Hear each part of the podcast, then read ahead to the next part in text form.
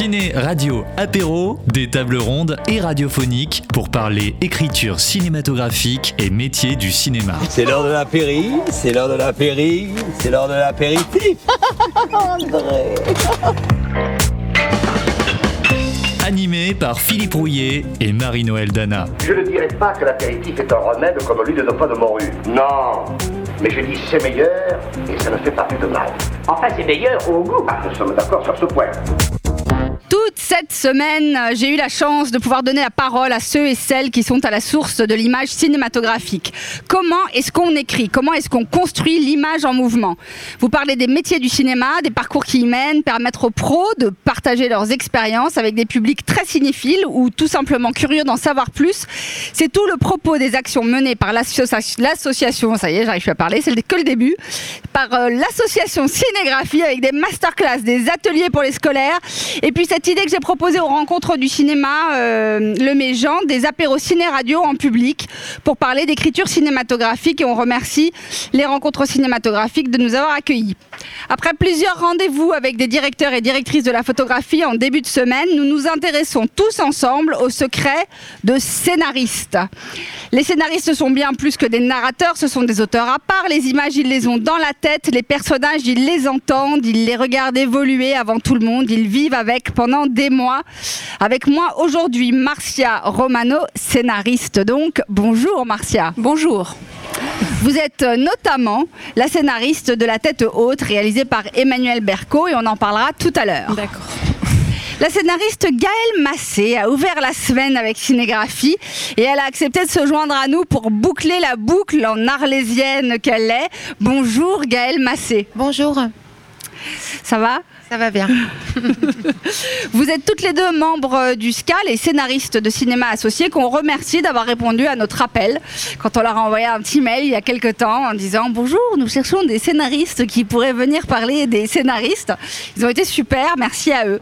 Romain Prota, scénariste, dialoguiste, est aussi parmi nous aujourd'hui. Bonjour Romain Prota. Bonjour. On salue au passage la guilde des scénaristes dont vous êtes membre. Tout à fait, je suis président du répertoire cinéma de la guilde. Président du répertoire cinéma de la guilde. Très bien, tout un programme. Notre ami, notre ami Philippe Rouillet est parti en vacances, on vous l'a dit hier, il vous embrasse tous, il a envoyé des petits textos. Hakim Ikash, lui, est toujours là, avec nous, avec Soleil FM, la radio du Pays d'Arles. Bonjour Hakim. Bonjour. Non, je ne suis pas encore en vacances. Presque. Je reste encore un petit peu. Tu sais pas ce qui me rappelle? Cette espèce de drôlerie qu'on buvait dans une petite tôle de biennois, pas tellement loin de Saligon. Ciné, radio, apéro, un rendez-vous proposé par l'association Cinégraphie en partenariat avec Grande Contrôle. Il fait toujours aussi chaud, mais on est toujours aussi content d'être là. Hier, avec Laurent Larivière, Régis Jolin et Maya Affar, on a parlé des différentes facettes du métier de scénariste. On a vu qu'un scénariste est parfois pleinement impliqué, parfois consultant, parfois lecteur. On a parlé des éléments clés d'un scénario et chacun avait un peu sa vision. Justement, pour vous, Marcia Romano, qu'est-ce qui fait un bon scénario, d'après vous Euh, je- c'est- alors là, c'est une question, je sais pas. j'ai dur. pas- oui, c'est très dur. Qu'est-ce qui fait un bon scénario? Bah, Je pense quand une histoire est bien racontée, pour moi, c'est juste ça. C'est-à-dire quand on préserve, euh, quand on préserve euh, l'histoire. Parce qu'en fait, le, le processus est tellement long et euh, ce qu'il y avait au départ, c'est très très difficile de le retrouver euh, à la fin. Et donc pour moi, euh, ce qui fait un bon scénario, c'est à la fois euh, de l'écrire et de le protéger. Je ne sais pas si, si c'est clair ce que je dis, mais euh, il y a tellement d'intervenants tout au long de l'écriture que parfois on perd les films en cours de route.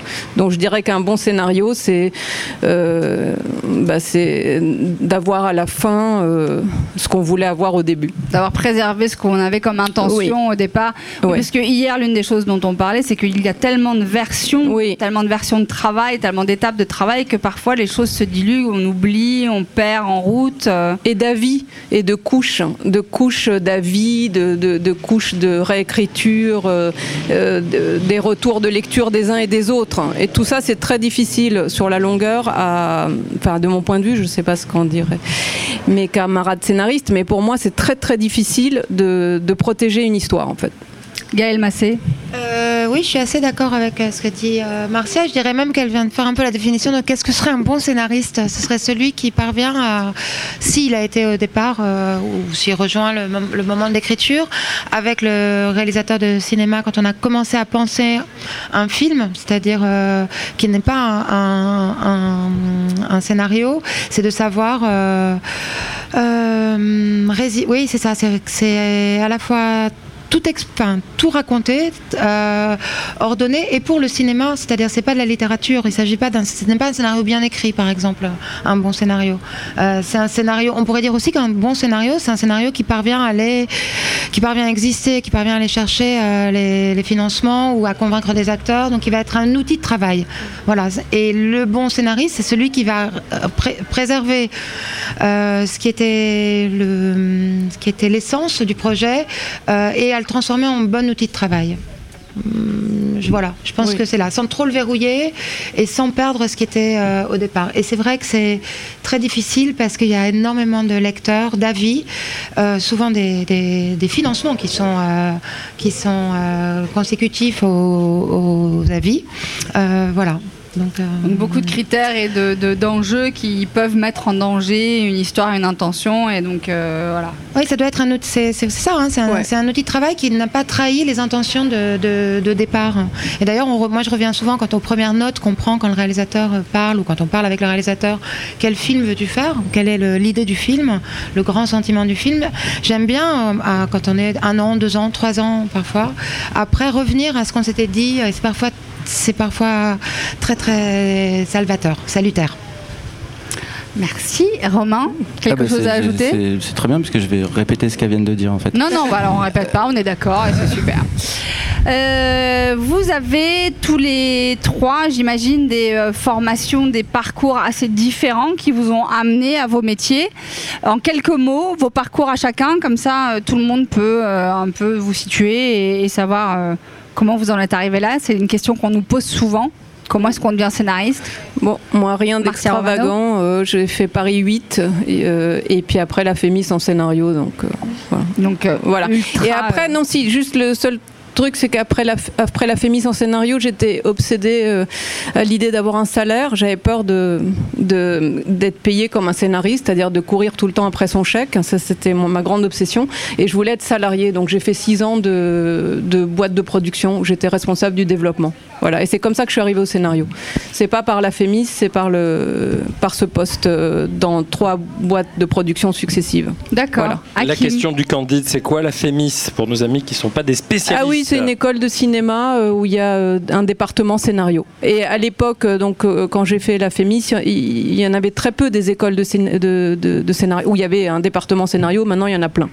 La FEMIS c'est une parmi d'autres. Mais à l'époque, euh, il y avait quasiment que la FEMIS, je crois, Mm. où il y avait du scénario.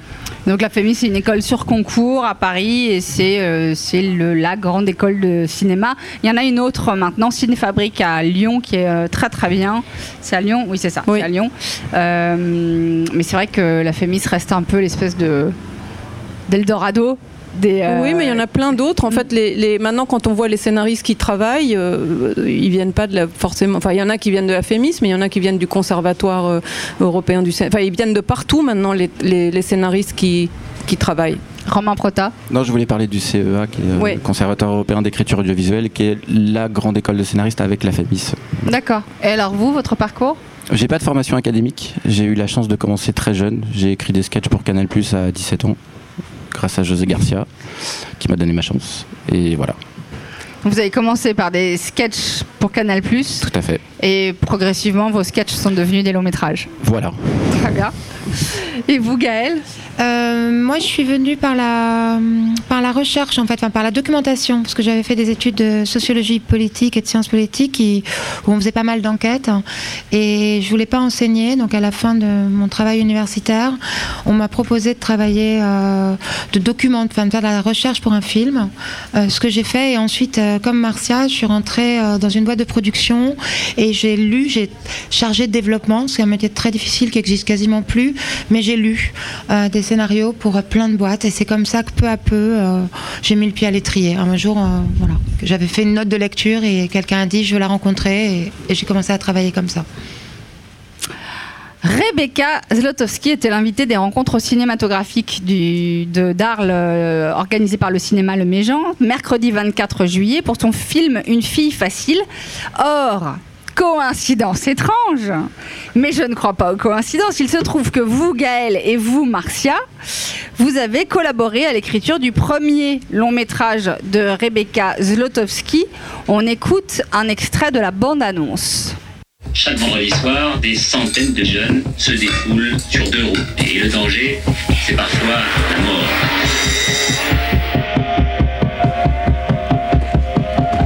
Donnerais tout pour avoir un appart comme ça avec personne qui fasse chier.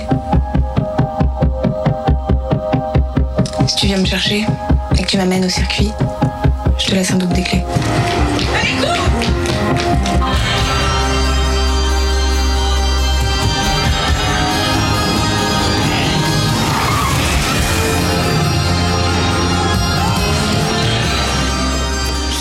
Belle Épine, c'est l'histoire d'une jeune fille confrontée à sa solitude qui va partir un peu à la dérive et qui se cherche sur fond de rugissements de moteur. Alors vous vous êtes croisés sur l'écriture de ce film. Euh, Est-ce que vous pouvez nous parler un petit peu de, de- des étapes, surtout vous, Gaël Massé, puisque vous étiez euh, co-scénariste, et puis ensuite parler justement de l'apport de quelqu'un comme Marcia Romano dans l'écriture Parler des étapes. Alors, ben, c'est intéressant, Belle Épine, parce que c'était le film de fin de- de- d'année d'études de Rebecca à la Fémis. C'était son projet. Elle était en section scénario aussi. C'était son projet. Donc, elle avait ce qu'elle avait écrit. Euh, et elle a rencontré le producteur Frédéric Jouve, qui est toujours son producteur. Et il fallait quand même réécrire. Il y avait quand même la nécessité de, réécrire avant de tourner le film, puisque finalement, voilà. Je crois que c'était un film d'ailleurs au départ qu'elle voulait pas nécessairement réaliser. Et puis elle n'arrivait pas à s'en séparer. et Elle a bien fait de le réaliser. Et du coup, voilà, on a travaillé. On a travaillé assez, assez longtemps, en fait, peut-être une année, une année et demie. Et euh, euh, Rebecca avait. euh, Marcia était consultante, en fait. Oui, hein. et avec un autre dont je. Oui, euh, oui. on est- C'est- C'est un. re- il y a- Christophe Murat. Voilà, Exactement. C'était des regards extérieurs. C'est comme ça que j'ai rencontré Gaël la première fois, mais c'est juste des regards, euh, un regard extérieur ponctuellement à certaines étapes du scénario. Mais, mais en fait, c'est Gaël qui, qui- et, et Rebecca, Rebecca. qui ont voilà, porté l'écriture de bout en bout. Après, c'est des- un regard extérieur à certains moments. euh, critiques ou, ou pas ou clés disons de je sais pas, je sais pas. et voilà c'est ça ce que j'ai fait euh, avec Christophe Murat mais euh, pas ensemble hein, c'était tantôt Séparément, donc oui parfois euh, parfois c'était moi parfois c'était voilà D'accord. Et- Donc Gaël, vous, vous recevez ce, Ce scénario. ce scénario. Hmm, qui est Euh, une première version, on pourrait dire, enfin, qui n'est pas la première version de Rebecca, mais qui est, la, qui, qui est une première version. Et ce qui est assez drôle, par exemple, sur qu'est-ce que ce serait un scénariste, c'est que Rebecca me dit je veux faire un teen movie. Euh, un Un mélange. teen movie, donc Oui. un film pour ados. Voilà, un film pour ados. Avec des ados. et, euh, et un film euh, de fantôme. Je lui dis d'accord. Et puis en parlant avec elle au fur et à mesure, je dis quand même, c'est assez important, la mort de la mère. Elle me dit, oh non, pas du tout. J'ai pas du tout envie de parler de la mort euh, de la mère. Et peu à peu, on est arrivé à cette scène, enfin, pour ceux qui ont vu le film, euh, où la mère revient euh, tel un, tel un fantôme dans la vie de cette jeune femme. Et je crois que tout le film ne raconte que quels sont les quelques jours de la vie de deux sœurs euh, après la mort euh, soudaine de la mère. Mais il, a fallu des mois. Donc moi je me disais c'est absolument le sujet, c'est la mort de la mère, mais je ne lui disais pas. Et euh, j'imagine qu'après effectivement on devait en parler, mais voilà. Très bien. Et vous disiez, Marcia Romano, qu'il y a des moments clés comme ça où un regard extérieur Mm. euh, peut avoir une, une vraie valeur, peut être euh, euh, salvateur. J'aimais bien le mot tout à l'heure. Euh, ce- c'est quoi, à votre avis, ces moments clés avec l'expérience que vous avez? Je pose la question à, à vous trois. Euh, ben en fait, euh, un, scénario, c'est un équilibre dans le récit. C'est-à-dire certains éléments, euh, parfois euh, de version en version, prennent trop de place et d'autres disparaissent. Et je pense que le regard extérieur, comment on peut pas tout raconter dans un scénario En fait, souvent et souvent les premiers films, je trouve que, en fait, souvent les réalisateurs, ils veulent tout raconter, donc tout est un peu au même niveau. Il n'y a pas de, enfin, je parle pas de, Belle Épine, je parle d'un, comme ça un peu un travers de- des premiers films. Et souvent le regard extérieur aussi, c'est un regard sur cet équilibre euh, narratif euh, des, éléments euh, qui, sont là au début et qui tout d'un coup prennent trop de place et puis disparaissent. et voilà, et donc c'est pour savoir si... Comment dire C'est comme une lecture pour ouvrir une discussion parce que le, scénariste et le réalisateur scénariste ont- sont trop dedans en fait. Donc c'est voilà, oui, pardon. Oui, parce que parfois on croit, moi j'aime bien quand, quand des consultants viennent, c'est de dire dis-nous ce que tu lis. Et on croit, on est sûr par exemple d'avoir traité ou hiérarchisé bien un enjeu, une information, et de s'apercevoir que ça a disparu. Pour nous c'était clair, il était clair qu'il était un avocat euh, qui avait fait faillite.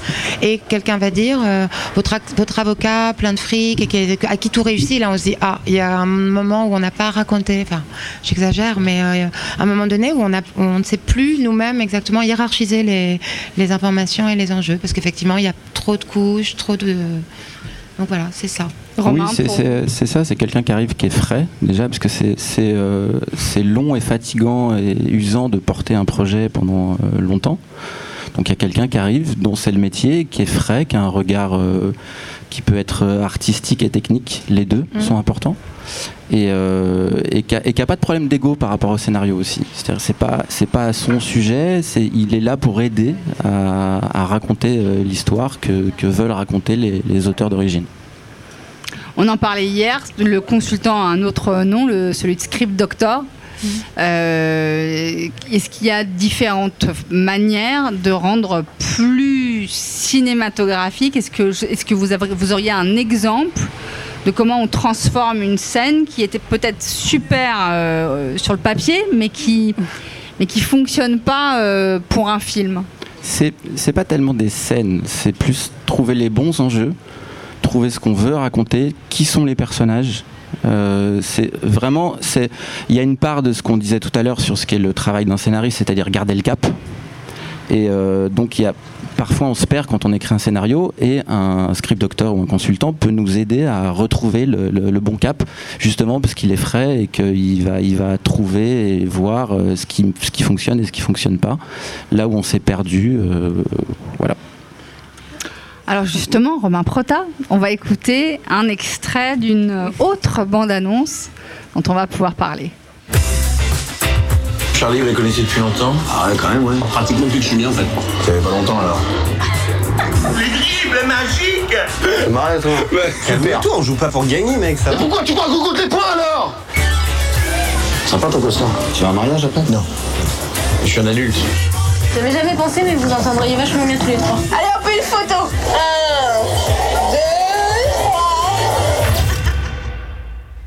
Qu'est-ce qui se passe? Je, je coupe volontairement la bande-annonce là parce que si vous n'avez pas vu ce film, il est à voir. Euh, c'est une comédie et en même temps, ça n'est pas qu'une comédie.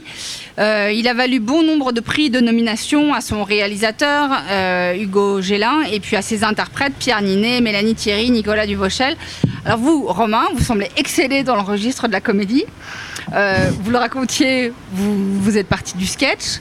Oui. Qu'est-ce qui est drôle euh, à l'écrit et qui ne l'est pas à l'écran et inversement Ça, c'est une question piège Je quand même. sais. Euh, Qu'est-ce qui est drôle à l'écrit qui n'est pas. La comédie, c'est une question de rythme en fait. C'est comme la musique, comme la danse et comme le sport. Alors, déjà, première chose, c'est quand on veut faire de la musique, c'est bien de connaître ses gammes, c'est bien de connaître le solfège, donc c'est bien de connaître les classiques. Et après, moi, ce que j'aime travailler dans n'importe quelle forme de récit, mais plus en comédie, c'est d'abord connaître les personnages et trouver la respiration du film. C'est hyper important. Ça, ça a l'air euh, ésotérique comme ça, mais quand on fait du yoga ou quand on court un marathon ou quand on fait un sprint, on ne respire pas de la même manière. Et si on respire pas correctement, on se blesse. En fait. Et une fois qu'on arrive à trouver qui sont les personnages, ce qu'on veut raconter et comment le récit doit respirer, il y a un truc naturel qui se fait parce que on raconte les, les histoires de la même manière depuis 5000 ans. Et on est tous nourris aux histoires depuis qu'on est tout petit. Et ça vient, et c'est du travail, mais ça, ça- ça vient. Il faut trouver le rythme. La, la comédie, c'est le rythme. Et ce qui est pas drôle euh, sur le papier, c'est ce qui est pas rythmé, en fait. Très bien. en fait, vous êtes coach. Non, c'est. C'est euh, c'est de la musique. C'est la, la mu- musique. c'est la musique de la vie en fait. Euh, Donc la comédie, c'est s'il fallait comparer ça avec euh, un genre de musique? il n'y a pas de genre, c'est ça qui est bien. Ah ah. C'est-à-dire que c'est il y a, y a- il y a des morceaux de klezmer qui sont très très déprimants, il y en a qui sont très enjoués. On peut faire on peut faire de, de la musique classique très drôle et de la musique classique très très triste. Mais c'est une question de, de, de- de souffle, de, ce qu'on porte, de, ce qu'on a envie de raconter, de, la façon dont on a envie de questionner le monde. Alors j'allais le faire écouter euh, juste après, mais enfin je- euh, un peu plus tard, mais j'aimerais bien qu'on l'écoute tout de suite. Un extrait d'un autre film auquel vous avez col- collaboré, parce que je viens de me rendre compte qu'il y a un point commun dans le dans ce que vous apportez. Est-ce qu'on peut écouter euh, un extrait du, de- du sonore de Adopte un veuf? Il y a de la joie. Bonjour, bonjour les hirondelles. Il y a de la joie. Dans le ciel par-dessus le toit. Il y a de la joie. Faut vous reprendre, monsieur Jacquin. J'ai la cousine d'un ami, elle a perdu son mari, elle s'est jetée sous un train. Alors faites-moi plaisir, prenez l'annonce là sur le tableau. Bonjour Afin de faire de cette colocation un moment agréable, il est important de respecter quelques règles de base. Si je pouvais éviter de passer l'aspirateur. Ah, l'aspirateur. Restez pas dans mes pattes. Tu veux me taper tout le ménage, c'est ça? Bah si tu peux, ça Non, mais je ne peux pas. Tu vois, je suis à la bourse, je suis à la bourse. Alors là aussi, comédie qui fonctionne très très bien, et je viens de réaliser que dans ces deux comédies, il y a du dramatique très très très très très dramatique qui cohabite avec une espèce de euh, rythme complètement euh, fou furieux avec des personnages fou furieux. Euh, c'est euh, c'est- la vie quoi. C'est du drame, c'est des rires, euh, et justement on, rit beaucoup aux enterrements. C'est assez classique en fait. Chaque fois qu'on va à un enterrement, on est fragile et, on rit. Alors je vois Régis Jolin, votre camarade, qui, derrière acquiesce. Il est absolument convaincu qu'on rit au, Régis Jolin qui était avec nous hier. Alors moi je ne ris pas aux enterrements. Je vais me poser des questions. Je vais réfléchir. Je vais tâcher de rire la prochaine fois. Est-ce que le, est-ce que le fait d'aller poser euh, pour quelqu'un qui a envie d'écrire une comédie, est-ce que, est-ce que pour vous une comédie doit forcément, enfin, ou est encore plus puissante à partir du moment où elle est construite sur une base euh, dramatique euh, comment est-ce que vous, est-ce qu'on trouve cet équilibre? Ça, dépend si on se place du point de vue purement technique du scénario, de, de, de, la production ou, de- ou des enjeux de nos métiers qui sont de raconter des histoires qui touchent le public. Qui, qui, euh, qui... Le but c'est de toucher les gens et de, de- de, soit de les faire rêver, soit de les faire réfléchir, peu importe. En tout cas on veut atteindre, atteindre les gens si on se place du point de vue purement technique, il y a un truc avec la comédie, c'est qu'on peut pas faire semblant d'être drôle. En fait, quand on lit un scénario de comédie, s'il est pas drôle sur le papier, il sera pas drôle euh, à l'écran. Quand on écrit, euh, il y a d'autres films que j'ai écrits qui sont pas du tout euh, des comédies, des films d'ambiance, de genre, de, là il y a plus de latitude. C'est moins, on, est plus dans la confiance qu'on peut avoir dans les gens qui le font, dans le récit, dans le casting, etc. Après, dans ce qu'on. c'est le matériau humain qui est intéressant en fait. C'est euh, qu'est-ce qu'on va chercher chez, euh, chez les gens, chez nos personnages, et euh, qu'est-ce qu'on veut, qu'est-ce qu'on veut trouver chez le public, qu'est-ce qu'on veut évoquer quand on raconte une histoire.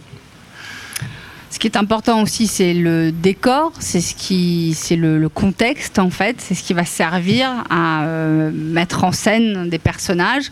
Euh, je voudrais qu'on écoute un extrait de Grand Central. Hum, prénom? Manda, Gary. Gary. Date de naissance, Gary? 6 mars 84. Bien, t'es pas là pour l'anglais? Ça ira. Tu signes ici et tu pars. Et on commence quand? un combat contre la dose. Incolore, inodore, invisible, elle est partout autour de toi. Tu respires mal. Ton cœur s'emballe à 100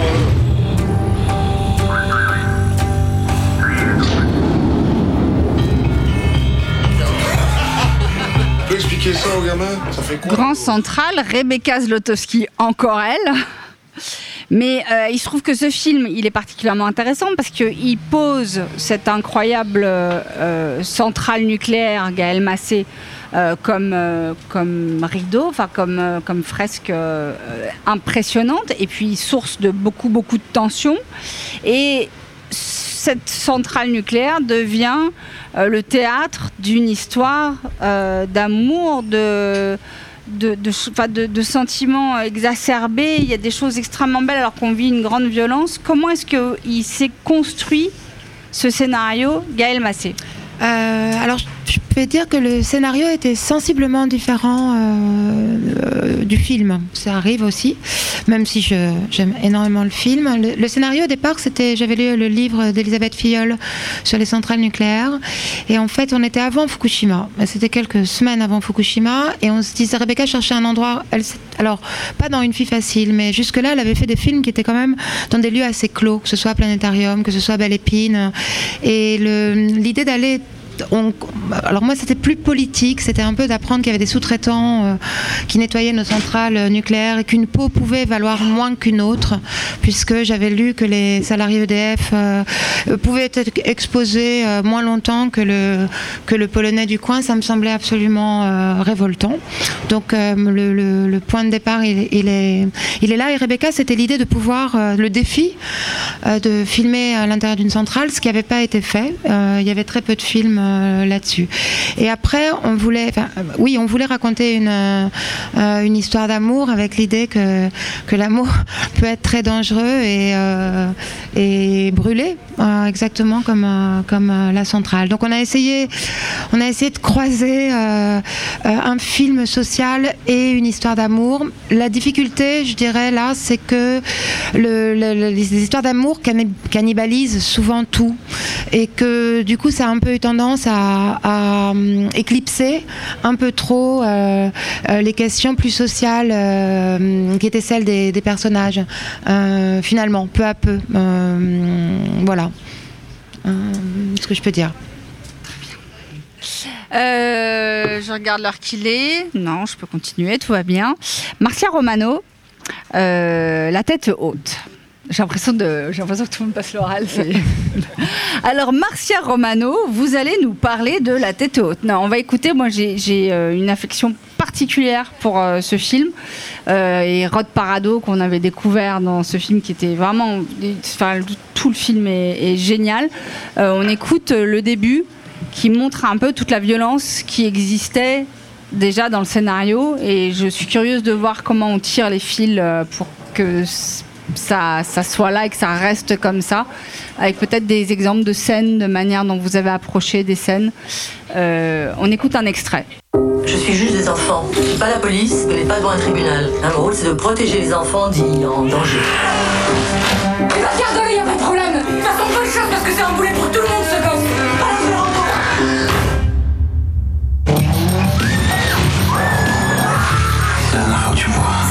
3-4 mois que tu viens dans le bureau, je peux pas dire que ça fasse très plaisir de te voir. C'est dans les foyers qu'il a pris le mauvais prix.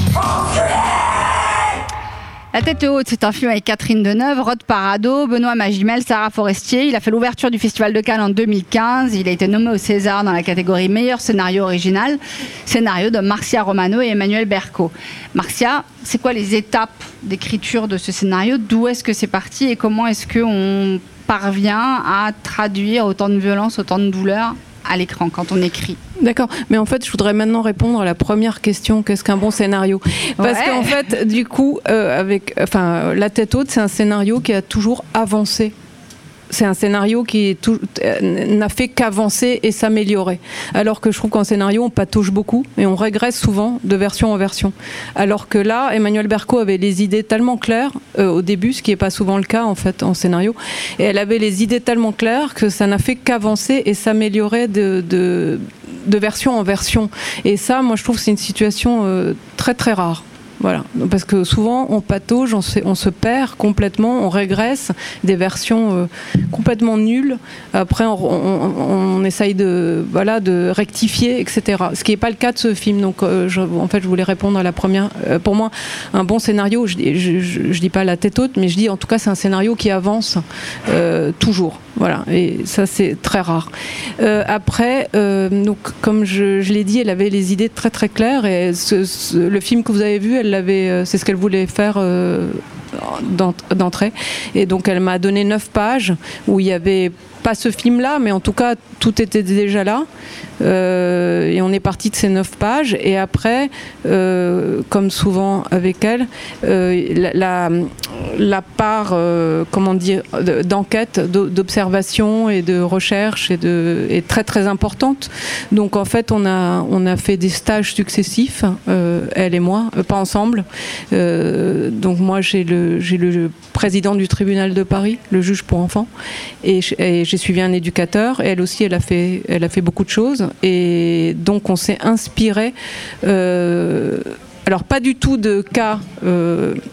Auquel nous avons assisté, mais parce qu'en fait, pardon, je reviens, on avait déjà écrit un traitement avant euh, de partir en stage d'observation, justement pour ne pas piocher dans des histoires euh, réelles euh, qui, qui ne nous appartenaient pas. Alors, je, je le rappelle pour ceux qui n'auraient pas écouté hier, Eh le traitement, Ah c'est le film résumé dans ses grandes lignes avec ses, ses différents enjeux. Enfin, c'est vraiment l'ensemble du film résumé en, en 8 à 20 pages. Non, ça c'est plutôt un synopsis. Je dirais le traitement, c'est plutôt entre 30 et 60 pages, et c'est le film avec euh, tout- toutes les scènes, les intentions, euh, déjà des, des repères de dialogue, d'échanges, les personnages, il y a tout en fait, il y a tout le film. En gros, après, euh, il faut le dialoguer. D'accord. Donc on passe de ce, on a d'abord un synopsis, c'est-à-dire une dizaine de pages.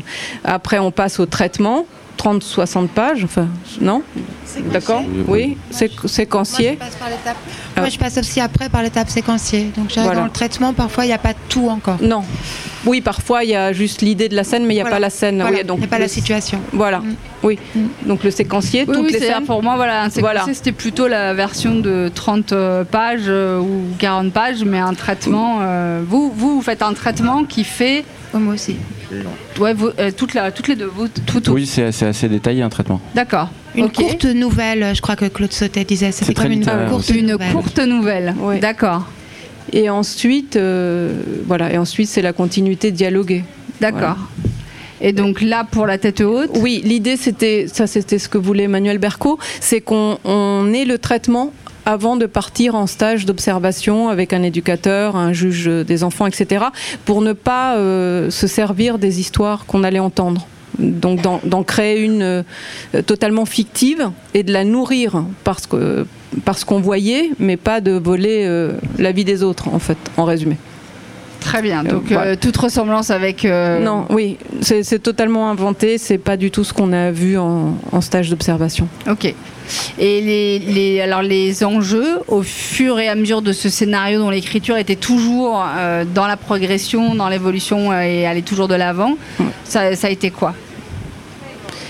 Euh, encore une fois, une histoire d'équilibre. C'est parfois, a- parfois on a, on a l'impression qu'il faut expliquer énormément pour comprendre. Je peux vous donner un exemple très précis. Par exemple, la rencontre avec l'éducateur.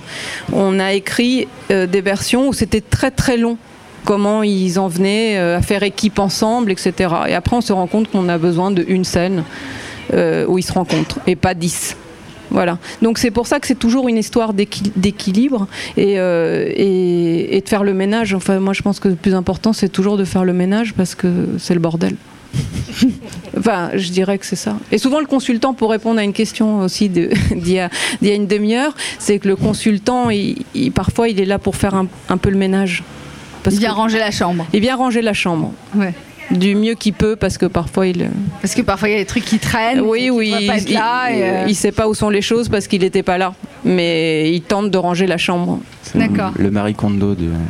Romain, Prota, pardon. C'est le Marie Kondo du, du, du scénario. C'est- C'est le Marie Kondo du scénario. Très bien. Donc on garde les choses qui nous offrent, euh, qui nous apportent de la joie, Exactement. mais, euh, mais ce qui ne nous apporte pas de joie, on s'en débarrasse. Voilà. Très bien. Gaël Massé. Oui, je voulais. C'est vrai, c'est très vrai sur le ménage. Avec quand même une chose que moi, avec le temps, j'ai observé, c'est que parfois il faut garder des cales. Et ça, c'est très amusant parce qu'à un moment donné où effectivement on peut enlever toutes les cales comme quand- si on construisait un meuble, et tout d'un coup, au bout de la douzième version, peu importe, ou de la troisième, euh, euh, et on enlève un, un consultant vient et veut enlever une cale et en fait tout tombe. Donc euh, c'est un, un travail de Mikado le scénario en fait. Je trouve c'est vraiment très délicat, fastidieux et délicat. Oui, mais il y a des consultants, Euh. destructeurs qui arrivent ils Ah, cassent tout et après ils s'en vont et on est là avec les débris. Ah, c'est ça horrible. c'est très euh, horrible aussi parce que parfois. euh, Non, oui, c'est vrai. Oui, Mais parfois, on nous impose un consultant parce qu'on est euh, à bout de souffle, etc. Donc, on dit un consultant, il arrive, il casse tout et après, on sait plus quoi faire.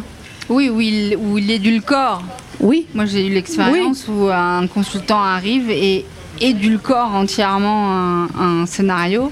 Et c'est super violent. Oui. Parce que le l'âme dont vous parliez ou l'intention d'origine, elle n'est plus là. Oui, parce que c'est un étranger quand même. Mais qu'est-ce qu'on fait alors? C'est-à-dire, qu'est-ce qu'on, qu'est-ce que, est-ce que quand vous vous retrouvez face à une situation comme ça, où vous avez récupéré quelque chose qui n'est pas ce que vous étiez en train de faire, Là, moi, je- euh, au cinéma, quand même, on écrit avec le réalisateur euh, la plupart du temps. Donc, de, de toutes les façons, là, ce serait le réalisateur qui doit. euh, on peut lui dire attention, attention. Si lui, il valide, on peut aller pleurer.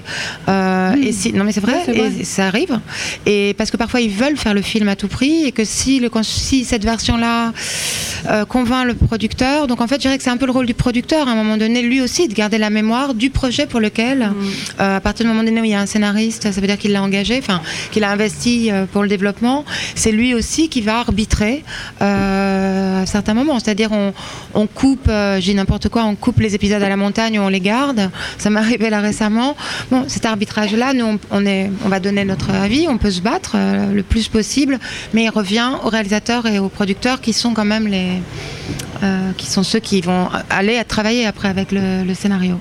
Oui, mais, mais les producteurs sont pas les plus Marcel fiables. Romano. Pardon, Non, non, excusez-moi. mais- Voilà.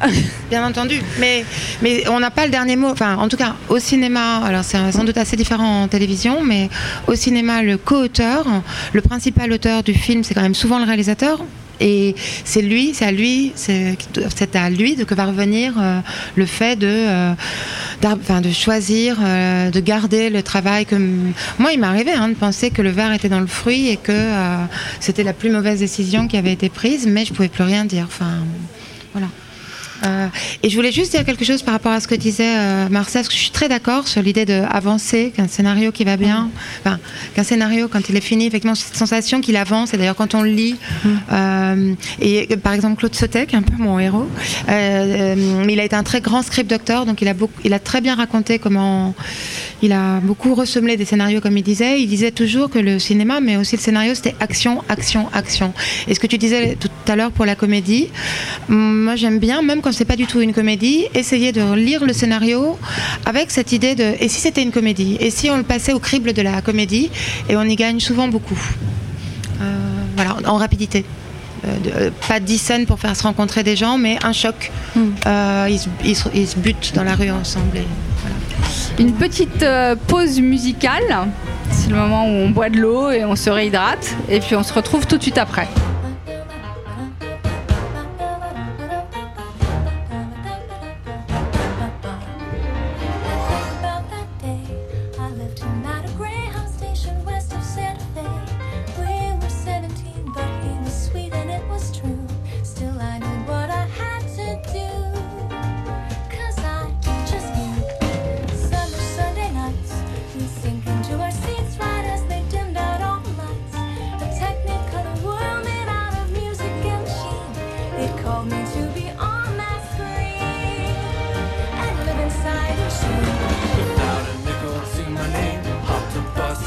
shame.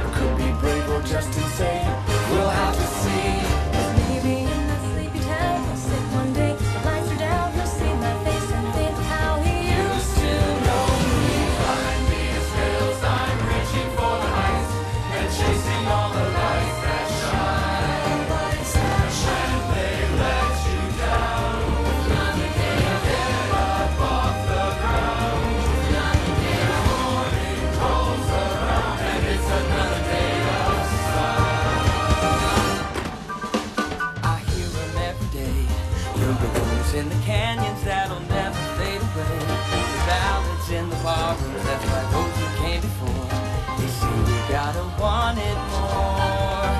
So I bang on every door.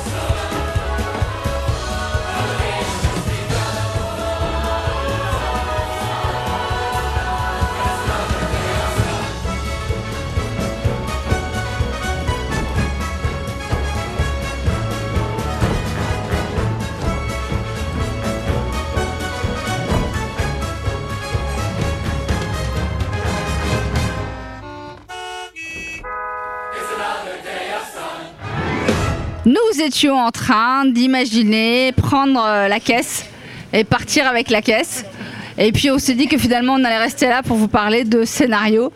C'est quoi euh, quand on écrit un scénario qu'on va réaliser On n'est pas dans la même euh, dynamique que quand on écrit un scénario pour un réalisateur ou une réalisatrice. Romain Prota, quel commentaire avez-vous à apporter à ce que je viens de déclarer? Alors, la, vraie question, c'est comment écrire pour l'image sans écrire l'image. Euh, c'est oui, c'est les, c'est les situations, c'est euh, les intentions, trouver le cœur, le cœur du récit, le cœur des scènes. Euh, et à partir de ça, comment, comment sur la base d'un document écrit, parce qu'un scénario c'est un document écrit, un document technique c'est technique un scénario. Euh, moi, ce que j'essaye de faire quand j'écris un scénario, c'est que on puisse le donner à n'importe quelle personne de l'équipe et qu'il sache ce qu'il a à faire. Le chef déco sait ce qu'il a à faire, la, le- costumier ou la costumière sait ce qu'il a à faire, le chef op euh, après bon, il, discute avec le réalisateur, mais il, a une idée de- dans quel environnement il va travailler, etc. C'est un document technique. C'est à la fois euh, de raconter une histoire, mais il y a un support qui est technique. Et, mais on n'est pas dans le découpage technique, c'est ce qui est une autre étape de, de quand, on, quand on fait un film où on fait tous les plans. On en euh, a parlé avec les chefs-op, c'est-à-dire que le découpage, c'est quand on découpe chaque plan. Exactement. et euh, Les plans, les mouvements de Comment on caméra. va arriver, comment on va rentrer, comment on va filmer, où est-ce qu'on va cadrer. Voilà. Mais donc, vous, vous écrivez en imaginant que vous allez réaliser, parce que vous me dites que c'est un document technique. On écrit du potentiel. On écrit du potentiel. Exactement. Alors ça, ça va être la phrase du jour. On écrit du potentiel. faut qu'on écrive du souffle, où chacun peut trouver euh, ce qu'il a besoin de trouver, et euh, où en, en- en lisant une scène, en lisant le film, et puis après en découpant, euh, ce qu'on on structure et on réduit du, plus grand au plus petit, en, lisant le film, et puis après en lisant chaque scène, on trouve ce, qui est, important dans la scène, ce qui est important pour, euh, pour chaque personne qui est sur le plateau. Et, euh, et c'est différent pour chacun. Et euh, on écrit aussi pour les comédiens qui, sachent euh, ce, qui est, important dans, cette scène-là. Quel est, quel est le, Est-ce que après ça dépend aussi des réalisateurs avec qui on travaille parce qu'il y en a qui sont très collés au scénario, d'autres qui laissent plus de liberté. Ça aussi, c'est, une façon différente de travailler. Moi, quand je travaillais avec Fabrice Duvels, on a fait trois films ensemble. J'ai une confiance totale en Fabrice et en ce qu'il va pouvoir faire de, tout ce que je donne et de tout ce dont je nourris le récit. Euh, après, quand je prends une histoire et que j'écris sans réalisateur en tête, euh, il faut que je sois quand même plus, euh, réduit, plus, intense, plus sec, plus efficace en fait pour qu'on voit tout de suite le potentiel de l'histoire, du film, ce que ça raconte, comment ça le raconte, et ce que chacun doit donner dans, le, de- de- de- dans, dans ce contexte précis. Donc on écrit du potentiel. Exactement, c'est insuffler de la force à chacun pour euh, raconter tous la même histoire.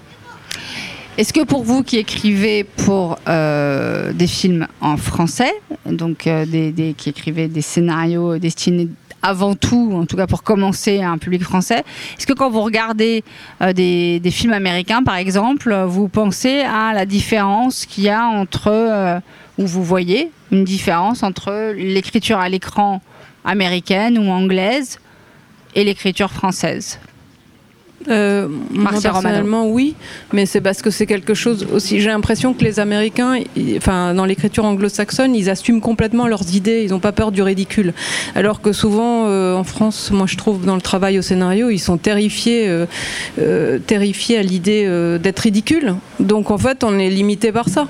Parce que, en fait, les, les anglo-saxons, ils s'en foutent, quoi. Ils vont au bout de leurs idées, au bout de leurs idées. euh, c'est là vraiment la différence. Nous, on est complètement euh, terrifiés, euh, on peut rien faire. Voilà. Terrifié par quoi Vous dites on a Moi, peur je du pense euh, ridicule. par la, par la honte et la peur du ridicule.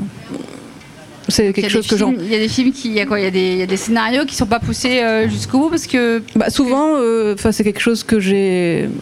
euh, Enfin, c'est mon expérience. hein. Peut-être, je sais pas, Gaël, ce que tu dirais, mais en tout cas, moi, je sens tout le temps que il y a une sorte de regard au-dessus de nous tout le temps. où on- effectivement, on, est très très limité dans, ce- dans ce qu'on peut faire. Vous dites Marcia Romano, vous allez trop loin. Non. C'est en fait parce que le, fait que le réalisateur soit auteur, tant qu'il n'est pas encore réalisateur, c'est avec le scénario qu'il va aller chercher l'argent pour réaliser le film. Et tant qu'il n'est pas encore euh, sur le plateau, où là peut-être il pourra sans doute, euh, mais parfois il est trop tard, aller au bout de, de ses idées. Oui, il y y a, y a comme une pos- posture un peu d'être déjà le réalisateur et plus encore l'auteur qui cherche, qui, le- qui se trompe, euh, qui exagère. Euh, moi, ce que je vois dans les, scénar- dans les films américains, où j'ai beaucoup appris, de toute, toute époque confondue, c'est les débuts des films. C'est-à-dire en 10 minutes, euh, les- le sujet est caractérisé, lancé, on sait de quoi il s'agit et on ne passe pas énormément de temps à justifier ce dont on va parler. Alors c'est peut-être ça ce que tu Oui, ressens. mais souvent même les idées assez grosses, je dirais en termes de même de taille, elles disparaissent au, au- au fur et à mesure des versions, par exemple, dans les scénarios français. Enfin, C'est un peu abstrait ce que je dis, mais voilà. Parce que je voulais aussi répondre encore une fois, qu'est-ce qu'un bon scénario Mais c'est aussi euh, qu'il soit tourné par un bon réalisateur. Et ça, c'est- aussi euh, une, une situation euh, peu courante. Non, mais faire des amis. Voilà. C'est la, Non. c'est la troisième grande phrase de la journée. non, mais voilà, c'est, euh, je dirais dans les films anglo-saxons, je dis pas qu'il y a une sorte, euh, voilà, de, de aussi de rapport très différent à la, à la réalisation, je trouve. Et ça, on l'a pas ici. Donc euh, voilà. Oui, je vais pas me faire des amis, donc je, je m'arrête là. Mais voilà, c'était pour répondre encore une fois à qu'est-ce qu'un bon scénario. Pour, je pense que pour, ce- Prota pour cette question euh, précise, le mieux c'est de regarder les genres. C'est-à-dire que quand, quand les anglo-saxons font une comédie romantique, c'est une comédie, mais elle est romantique. En France, euh, quand on fait des comédies romantiques, souvent, moi j'ai travaillé sur des comédies romantiques, on a peur du romantisme parce qu'on trouve ça euh, nunuche, euh, c'est cucu, euh, voilà. Et quand on, a- quand on fait un film qui veut faire peur, les, anglo-saxons, ils font un film qui fait peur. Voilà, c'est c'est le but du film, c'est de faire peur. En France, on veut faire un film qui fait peur, mais qui en même temps a un côté social et puis euh, en même temps a un côté euh, impliqué. euh, voilà. Donc, on- donc, donc c'est en, c'est en termes d'efficacité sur ce qu'on veut, sur ce qu'on veut traiter, sur ce qu'on veut faire. Eux, ils vont droit au but, effectivement. C'est-à-dire qu'ils se posent pas de questions. Il n'y a pas de tiédeur. Non, à- avec ça- effectivement parfois c'est avec des très gros sabots et puis euh, quand les gens ont du talent c'est un peu plus fin et un peu plus élaboré. Et de, quand on prend par exemple si on, euh, Jordan Peele quand il fait euh, Us ou, euh, ou son premier film euh, c'est euh, il, il- il ajoute une, une surcouche mais il fait des, il fait des films qui font peur et, euh, et après il ajoute un discours politique. Mais il prend pas le problème à l'envers en fait. Euh, en France on a tendance à prendre les problèmes à l'envers Ça m'étonne tellement pas. Le meilleur scénar de tous les scénars selon chacun d'entre vous. S'il y avait un scénario qui est vraiment le- l'exemple, euh, ah, on peut faire un truc drôle, l'exemple de ce qu'il faut faire ou l'exemple de ce qu'il faut pas faire. Gaël Massé. Moi, il y a deux films, euh, euh, je ne saurais pas les départager, mais auxquels je reviens sans cesse. C'est La garçonnière et Tootsie. La garçonnière et Tootsie. Ouais. Ok. Tootsie, c'est un, c'est un régal, c'est un modèle de, de- de- de scénario où les choses se dévoilent peu à peu. C'est hilarant, c'est en même temps très très profond. Quand on le voit aujourd'hui, c'est Sidney Pollack, Oui. euh, oui, oui, avec Dustin Hoffman. Et c'est c'est juste génial. Scène après scène, la- l'action avance, avance, avance. Euh, voilà, on a besoin de chaque scène. Et La garçonnière, parce que le film me bouleverse. Et je trouve que pareil, il arrive à, dire des. à raconter qu'est-ce que devient. Qu'est-ce qu'est la vie de bureau, qu'est-ce qu'elle est la situation de cette euh, fille, euh, de cet employé euh, de bureau. Donc, il filme pour la première fois quelque chose qu'on va revoir après. le travail, le monde du travail, après Charlie Chaplin. Et le scénario est, est juste remarquable. Et voilà. Très bien. Non, Marcia Romano. Non, j'allais dire euh, Billy Wilder en général, mais c'est comme, euh, comme Gaël, c'est toujours. euh, Et en plus, je trouve que c'est. Billy Wilder. enfin, souvent, en France, quand on dit on sent le scénario, c'est plutôt une critique, une insulte. Si on, on dit à la lecture d'un scénario, on sent le scénario, à la lecture d'un film, je veux dire, pas plutôt, pardon, à la vision d'un film, on dit on sent le scénario, c'est plutôt une critique et quelque chose de très négatif. Et moi, je trouve que chez Billy Wilder, on sent le scénario mais comme, comme un plaisir, euh, une, joie. euh, voilà. Mais, euh, mais par exemple, l'autre jour, j'ai revu au cinéma La Rose pourpre du Caire, que j'avais pas vu depuis sa sortie. J'étais vraiment frappée par la perfection du scénario. Et C'est pareil, on sent le scénario, mais justement, ce sentiment, c'est du plaisir, c'est jubilatoire. Pour moi, c'est pas pas une insulte, c'est un, un plus en fait. Woody Allen, là, euh, Rose Caire. non Oui, oui, voilà. Je peux dire quelque, répondre moi aussi à la question d'avant, par exemple, dans, dans Woody Allen sur une autre femme, c'est un très bon exemple de comment donner à l'image l'idée de ce qui se passe dans, le, dans la tête de quelqu'un. C'est l'histoire des travaux avec cette euh, Jenna Holland euh, universitaire qui va doit déménager euh, et installe son bureau à côté euh, d'une psychanalyste où Mia Farrow va parler. Et c'est par les tuyaux, c'est par la tuyauterie, c'est par quelque chose de très physique, non mais qu'elle entend. Euh, sinon, c'est tempête sous un crâne, c'est-à-dire que la révolution d'une femme de euh, 50 ans qui s'interroge sur sa vie. Ça donne pas beaucoup de choses à filmer. Là, parce qu'il les met dans deux, dans deux espaces avec. euh, voilà, ça c'est un exemple de. On peut être jaloux de, de, de ce bon point de départ hein, qui lance après tout le film. Elles peuvent se rencontrer ou pas se rencontrer. Ça lui est arrivé, mais sans que ce soit. euh, euh, sans qu'elle. par contrainte en fait, euh, comme, comme dans la vie, par accident. Et Romain Prota Euh, bah, je ne vais pas citer des, œuvres, je vais plutôt citer des auteurs. Je dirais en France, euh, Claude Sautet. C'est incroyablement bien écrit. C'est fou euh, comment il nourrit ses personnages, comment il les traite dans, tout ce qu'ils ont d'humain et de grand et de petit. Et Paddy Chayefsky, qui est un scénariste américain, qui est l'auteur de, qui est le scénariste de Network, qui est aussi un grand scénariste, purement scénariste pour le coup. Euh, voilà, c'est donc c'est deux, deux façons différentes d'aborder le travail, mais c'est euh, la base, c'est ça, c'est l'histoire, les personnages et l'humain en fait. Très bien.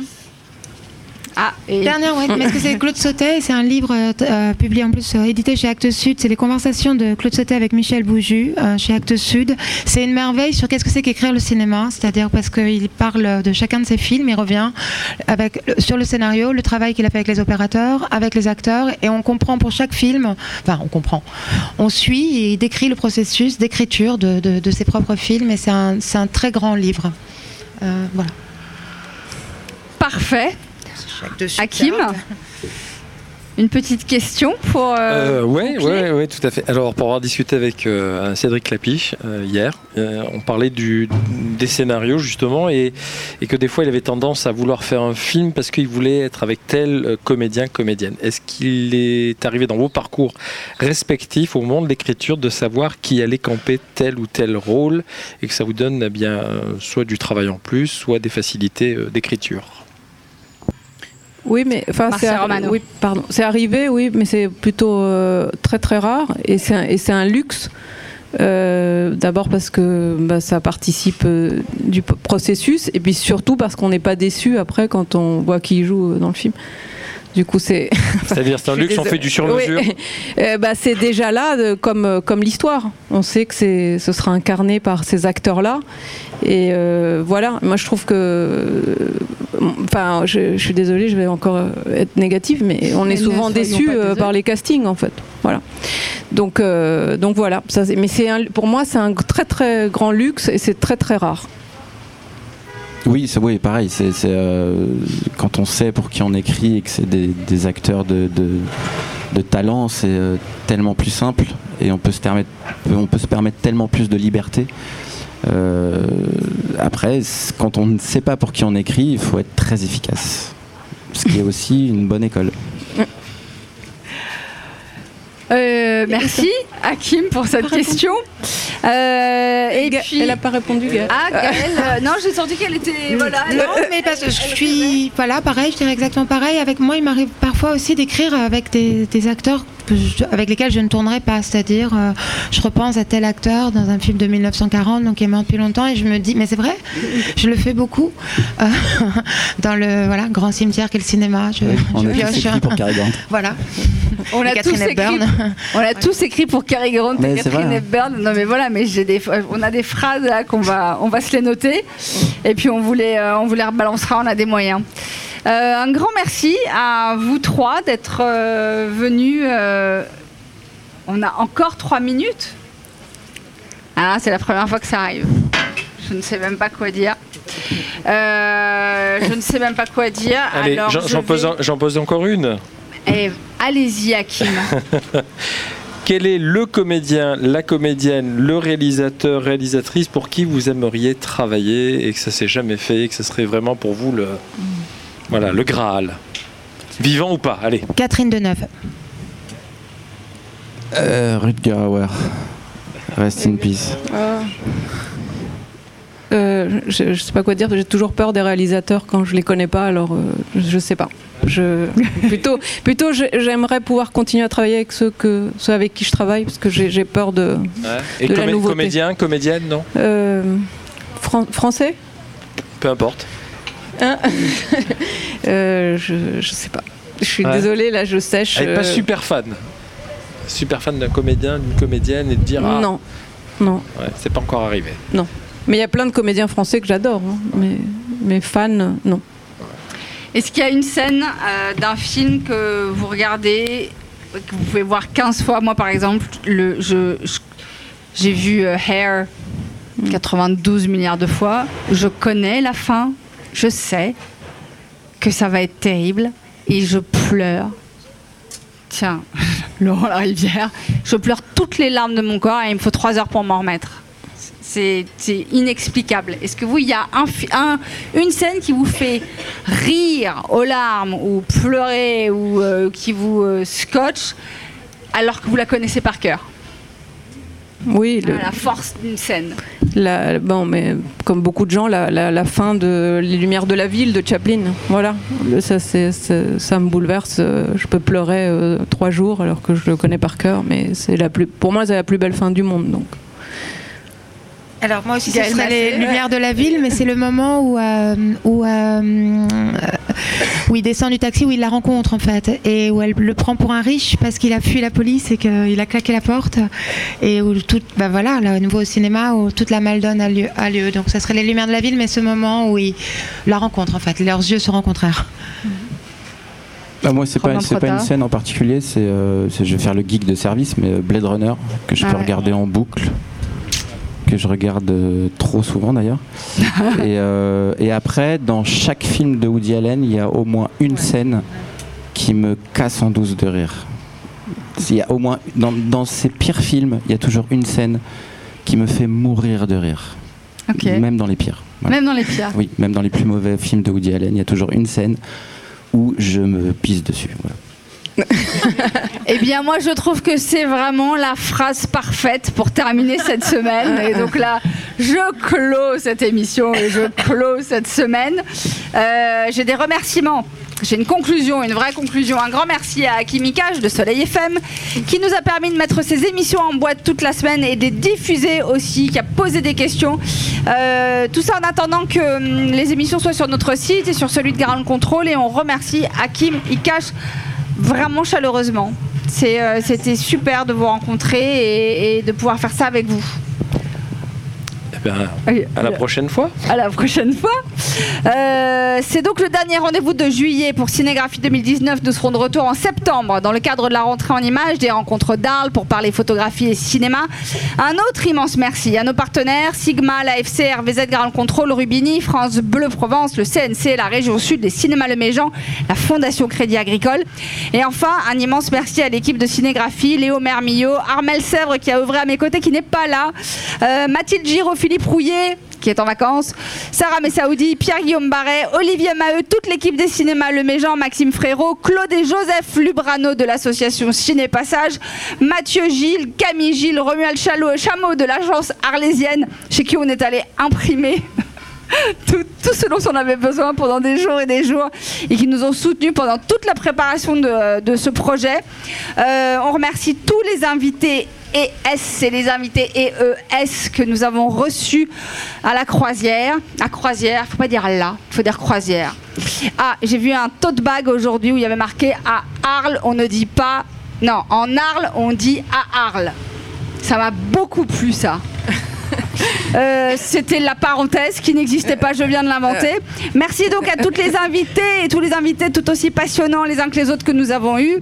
Et merci à vous, public cinéphile et curieux. Merci d'être là pour explorer avec moi, avec l'association Cinégraphie, avec les professionnels du cinéma, le cinéma et ses merveilleux secrets.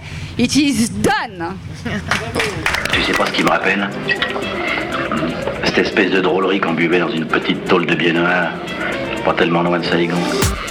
Ciné, radio, apéro, un rendez-vous proposé par l'association Cinégraphie en partenariat avec Grande Contrôle.